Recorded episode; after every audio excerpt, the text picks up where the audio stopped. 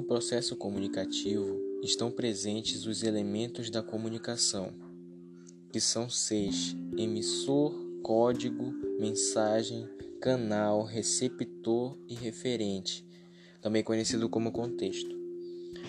O emissor, também chamado de falante ou locutor, é aquele que transmite a mensagem, é o sujeito que, por meio do código escolhido por ele, envia a mensagem ao receptor. O código é o conjunto de sinais escolhido pelo emissor para transmitir a mensagem. É o código que é decodificado pelo receptor, como sinais, gestos, textos, desenhos, etc. A mensagem é o objetivo da comunicação o assunto tratado entre o emissor e o receptor.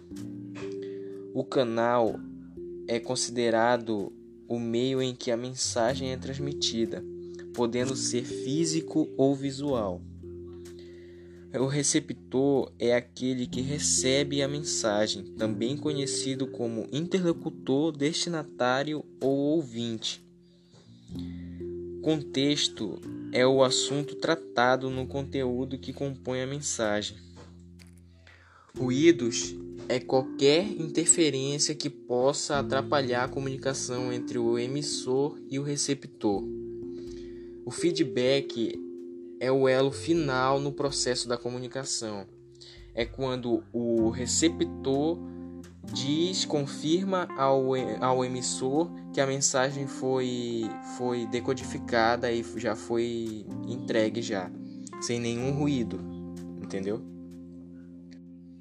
Ou seja, o emissor por meio de por meio de um código que ele vai escolher, vai escrever o contexto, vai escrever a mensagem, colocar o contexto lá, que é o assunto tratado entre eles e vai, por meio de algum canal, é, transmitir a mensagem para o, para o receptor.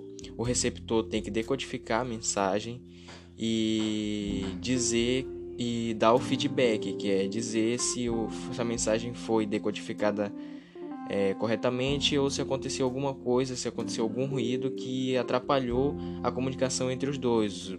Um desses ruídos pode ser o receptor não conseguir decodificar a mensagem, entendeu?